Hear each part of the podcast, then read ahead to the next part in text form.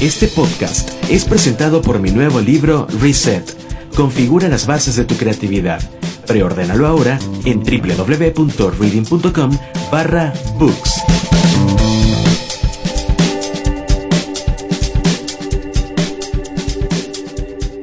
Qué placentero es poder escuchar a una persona que es un buen orador. ¿Sabías que en Estados Unidos se incentiva a las personas para que aprendan a hablar en público desde pequeños? En ese país existe una materia voluntaria llamada Public Speaking, que orienta a chicos de entre 14 a 18 años para que aprendan a destacarse, organizando debates en los que participan miles de estudiantes por año y en los que aplican justamente su capacidad de persuasión y convencimiento sobre los demás. ¿Y tú?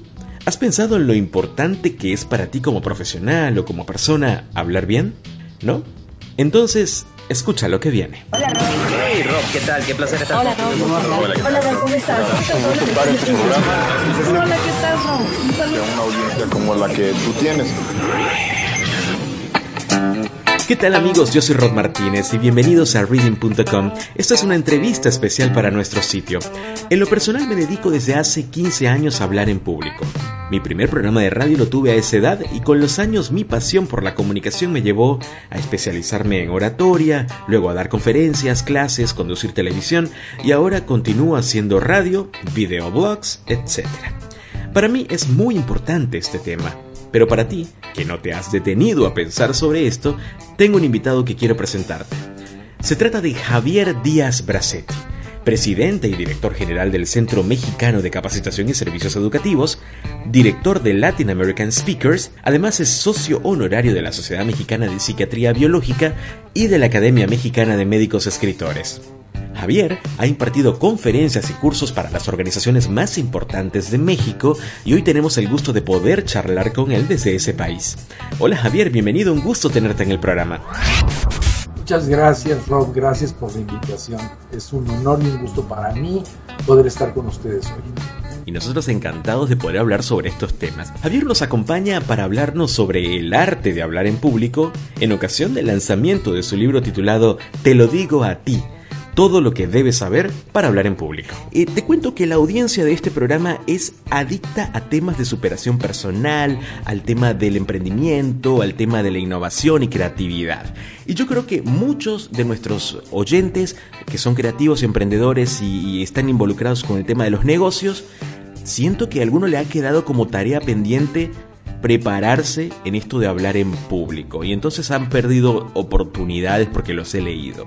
Javier, yo creo que tú eres la persona indicada para orientarnos en este camino y decir cuáles son esas técnicas que necesitamos para poder ser buenos oradores, para poder utilizar correctamente las palabras. Pero antes, ya lo comentaba en la introduccción, para mí es muy importante hablar eh, bien, eh, para ti también y para algunos de nuestros oyentes. Pero, Javier, ¿cómo fue esa experiencia en la que decidiste o tuviste esa iluminación de decir, ah, si yo sé hablar correctamente, si yo puedo abrir más puertas, puedo tener más oportunidades, es decir, me voy a capacitar y me voy a preparar en esta área. ¿Cómo fue?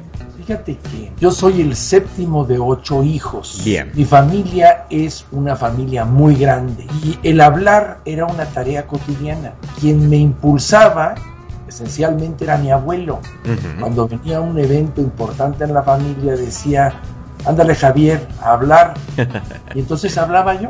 Pasó el tiempo y te puedo decir que no hubo ese momento de iluminación, sino que toda mi vida ha estado iluminada por la palabra. Entonces, eh, cuando yo ya sentí la necesidad de, de prepararme, de afinar el método, la técnica, fue cuando yo tendría ya unos 24 años, ya llevaba yo algunos años dando clase, ¿Ah, sí? y entonces sí dije, bueno, pues es necesario tomar una serie de cursos, prepararme con mejores herramientas Mm. y darle a esta cualidad y a esta posibilidad, porque siempre hablar es una posibilidad, darle profesionalidad. Pero Javier, a ver, ¿sabías, aparte de que te impulsaban y te motivaban a que pudieras dar la cara en esos momentos que necesitábamos socializar, pero sabías en el fondo que, que, que, que podrías ser un buen comunicador, que, que, que te gustaba transmitir tus ideas, te sentías cómodo haciéndolo? Siempre me sentí cómodo. Pero fíjate que un factor que no tomábamos en cuenta mientras crecíamos era el factor público, el público. Nosotros, a, mí mi mamá me impulsaba para prepararme. Bien, claro. Eh, mi papá me corregía, mis hermanos me decían, pero no estábamos orientados hacia qué era aquello que le podía interesar al público.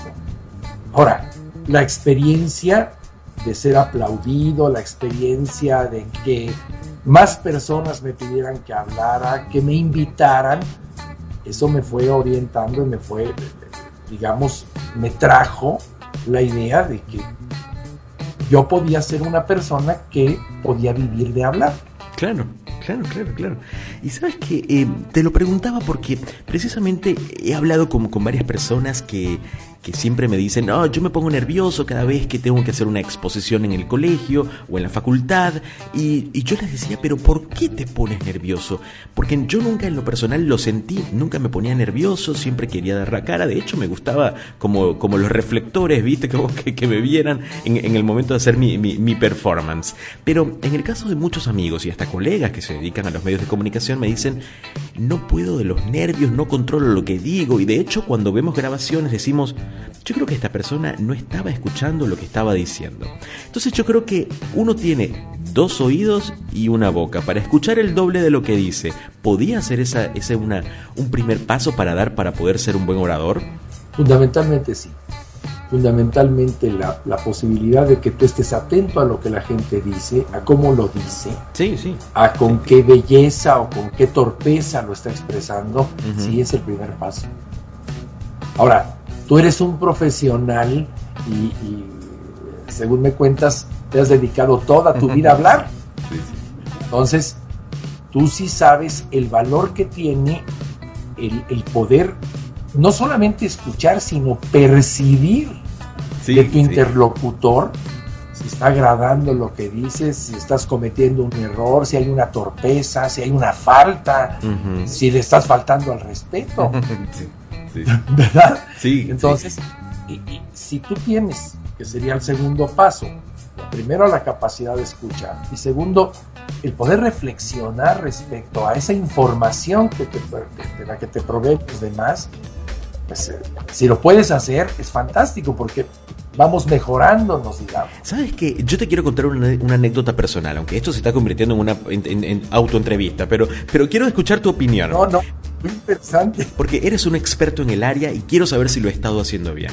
Cuando yo era muy chico, que, comentaba en la introducción del programa, eh, yo tuve un programa a los 15 años, un programa de radio, y siempre quise hacerlo bien. Y yo aplicaba esto, Javier.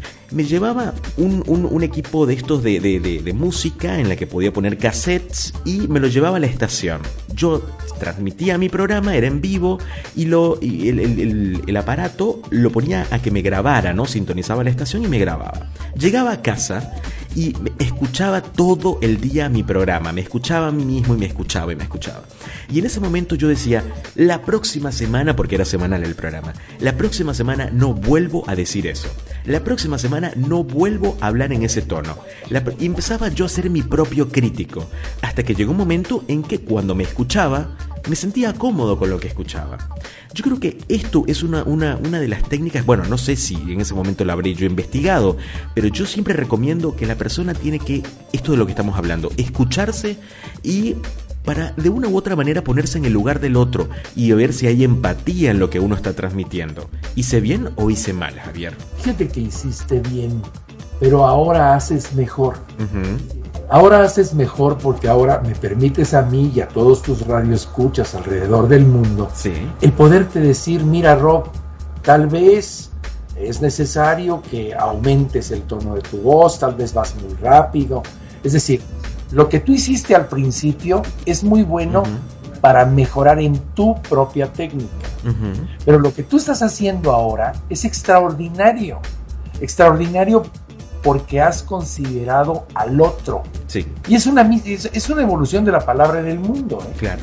Cuando, cuando yo me fui preparando para hablar en público, como te decía, lo importante era mi técnica.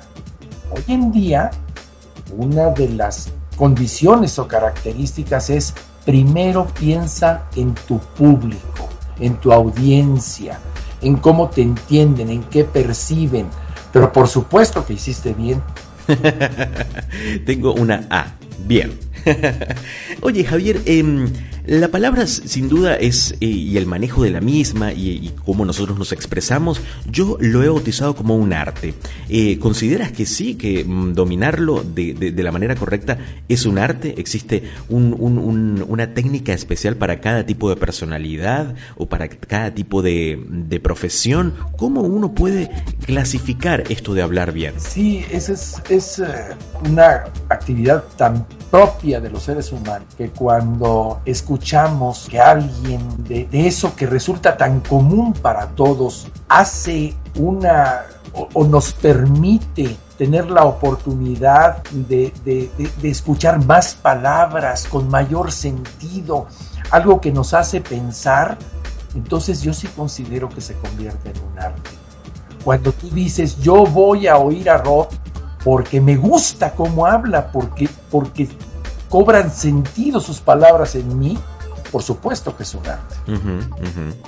Es, una linda analogía que has hecho, eh, porque realmente muchas de las personas que, siempre eh, se han cuestionado por qué debo yo expresarme bien, si ahora también la tecnología me permite abreviar un montón de cosas, eh, si yo puedo expresarme de otra manera, quizá con símbolos, la palabra pasa a segundo plano, yo creo que em, es una linda experiencia la que podemos transmitir nosotros de lo que ellos pueden lograr más allá de que la tecnología no la dejen de usar, pero cómo pueden lograr pues envolver a la audiencia con las palabras correctas. Y eso Javier, que está en línea con nosotros desde México, nos los está contando. ¿Por qué? Porque Javier tiene unas bajo la manga que viene a contarnos el día de hoy y es acerca de su libro. Es un libro impresionante que estoy esperando mi copia, Javier. No, ya, ya, ya se fue, ya se fue.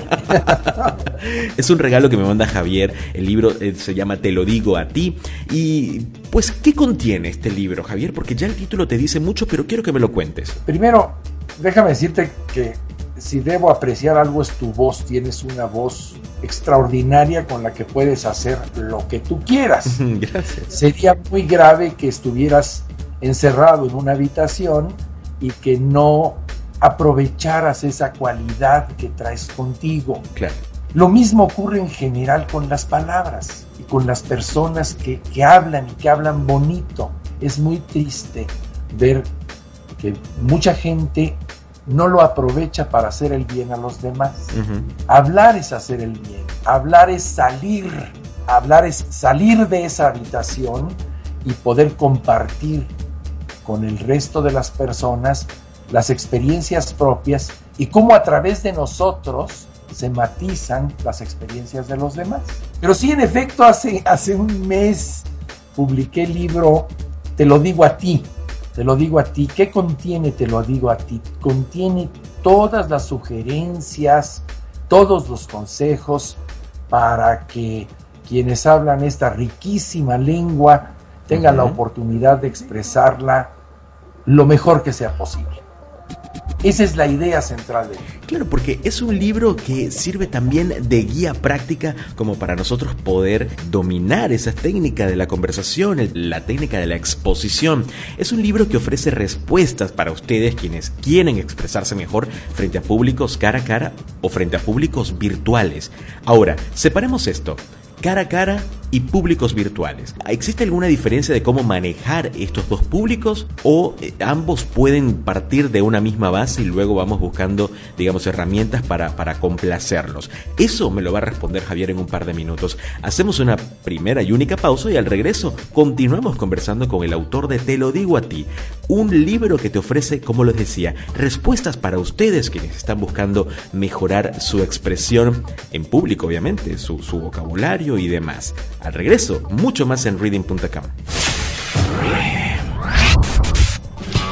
No hay nada más emocionante que viajar, trazar un recorrido que nos alimente, sumando emociones, experiencias, forjando relaciones,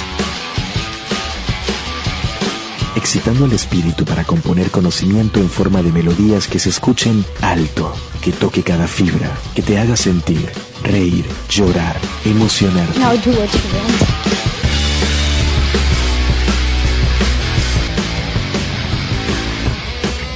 En ese viaje estamos nosotros, un grupo de personas que intentamos entender el mundo tal y como lo conocemos, pero más allá. Bienvenidos a un todo. Bienvenidos a reading.com. Somos más que una generación.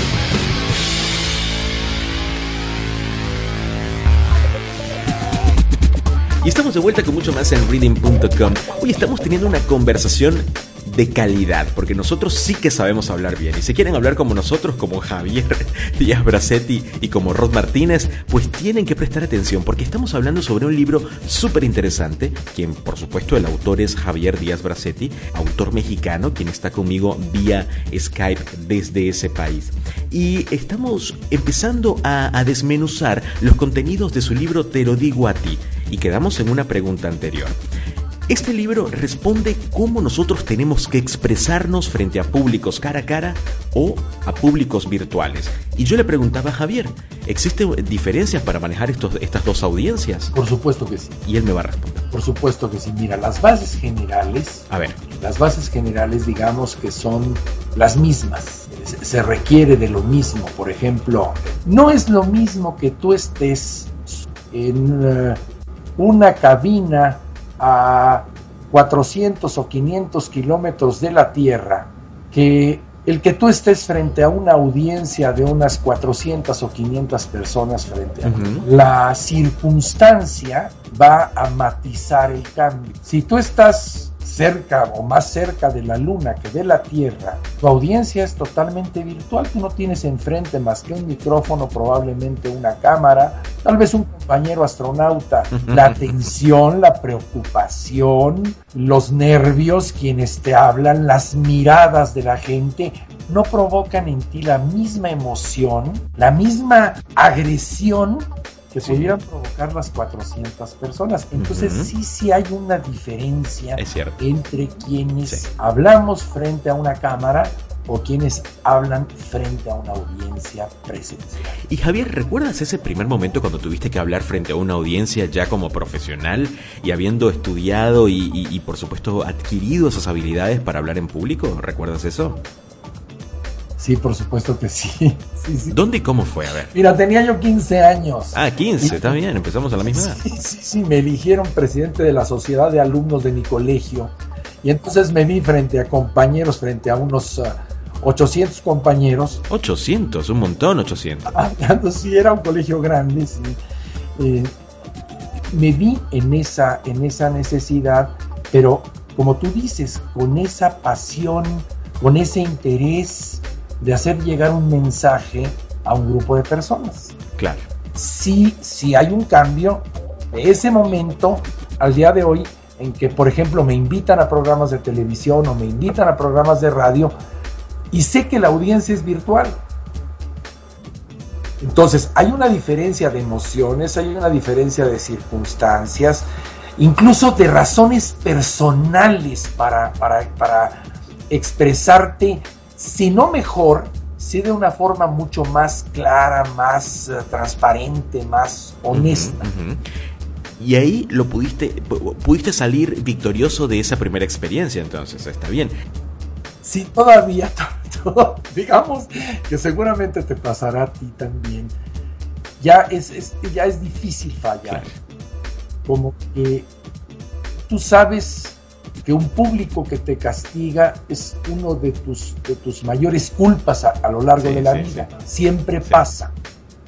Cuando no te preparas lo suficiente, cuando no tienes clara cuál es la, la ruta, la ruta es atraer, interesar, convencer y tal vez persuadir. Si te equivocas, si, si te equivocas en la ruta, lo pagas. Y hoy en día el público es mucho más agresivo, mucho más activo, mucho más participativo y te lo sí, señala. Sí, tal cual, tal cual. Ahora, yo estoy escuchando el programa, estoy en cualquier país de Hispanoamérica y estoy pensando en que no tengo muy claro si me expreso muy bien, si, si, o qué percepción tienen las personas de mí cuando hablo, em, y estoy empezando a preocuparme y a decir, uh, capaz yo hablo horrible, capaz no he obtenido el aumento porque cuando lo fui a pedir no supe expresarme de la manera correcta, o el ascenso o, las calificaciones no suben porque cada vez que hay una presentación oral pues no me va muy bien, pero en, la, en la que es escrita sí. Es decir, empieza el oyente a buscar esos problemas que ha tenido a lo largo de su vida. ¿Este libro los puede ayudar, Javier? Por supuesto que sí. ¿Y cómo? Por supuesto que sí. Mira, a ver. Hay un primer paso.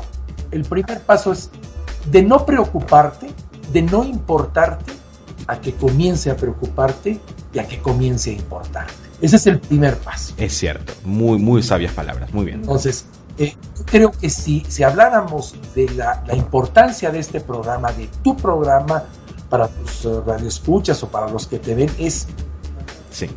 que tengan claro que hay que preocuparse y hay que poner los medios para mejorar en el hablar. Este es el primer punto, digamos, que refuerza el libro. Y después tiene una serie de técnicas muy claras y muy precisas para que tú te vayas revelando la necesidad de hablar mejor. Claro.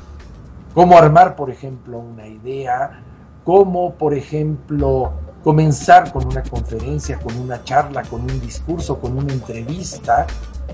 Y como está armado a la manera de un manual, tiene la cualidad de, que puedes consultarlo en cualquier momento y en el orden que tú quieras.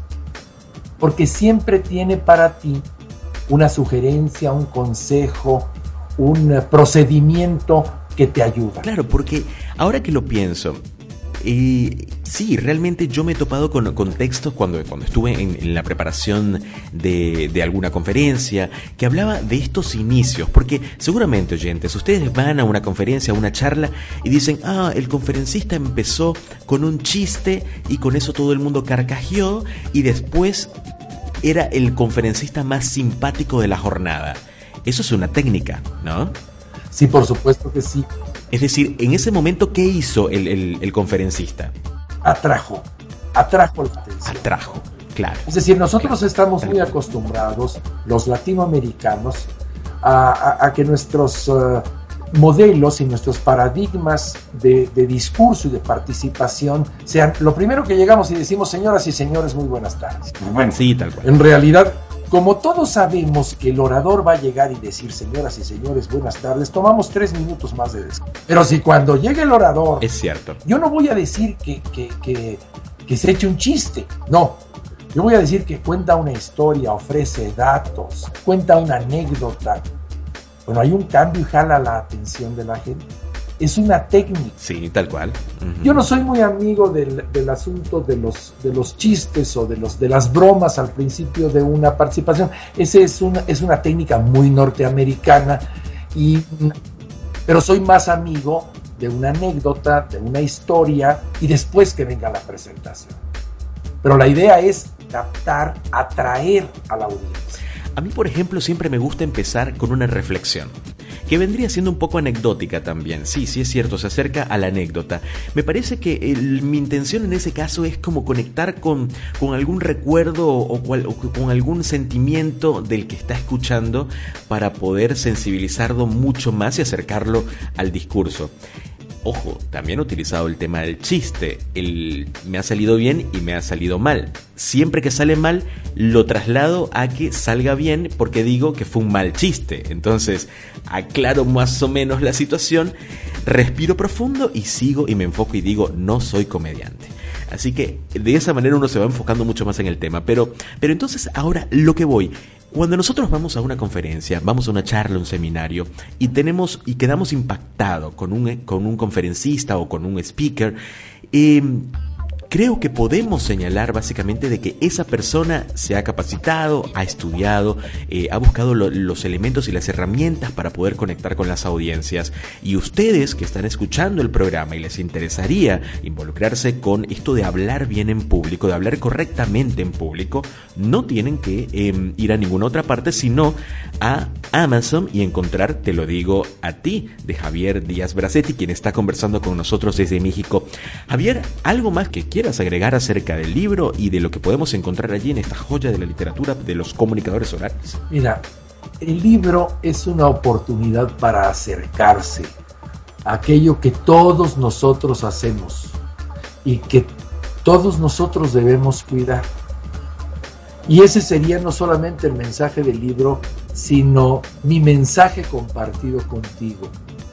Ha llegado el momento en la historia de la humanidad en que los habladores, que somos prácticamente el 95% de los seres humanos que podemos hacerlo, que cobremos responsabilidad por hablar mejor, por transmitir mejor, por hacer el bien a través de lo que vamos diciendo. Muy bien. Esto es te lo digo a ti. Un libro maravilloso que no pueden dejar de leer y que seguramente cuando llegue a mis manos lo voy a leer completamente y les voy a dar mi, feedback en reading.com y seguramente lo voy a compartir con Javier. Javier, em, gracias por tu tiempo y por haber compartido esta información con toda la audiencia. Muchas gracias a ti, Rob. Tienes una voz muy bonita, muy agradable. gracias. Estoy encantado y es un gran descubrimiento el haberte descubierto. Javier es presidente y director general del Centro Mexicano de Capacitación y Servicios Educativos, director del Latin American Speaker, además es socio honorario de la Sociedad Mexicana de Psiquiatría Biológica y de la Academia Mexicana de Médicos Escritores. Es decir, yo estuve hablando con una persona que tiene muy claro a lo que se dedica. Javier Díaz Bracetti. Él estuvo conversando con nosotros desde México. Nosotros continuamos navegando en nuestra web. Yo soy Rod Martínez.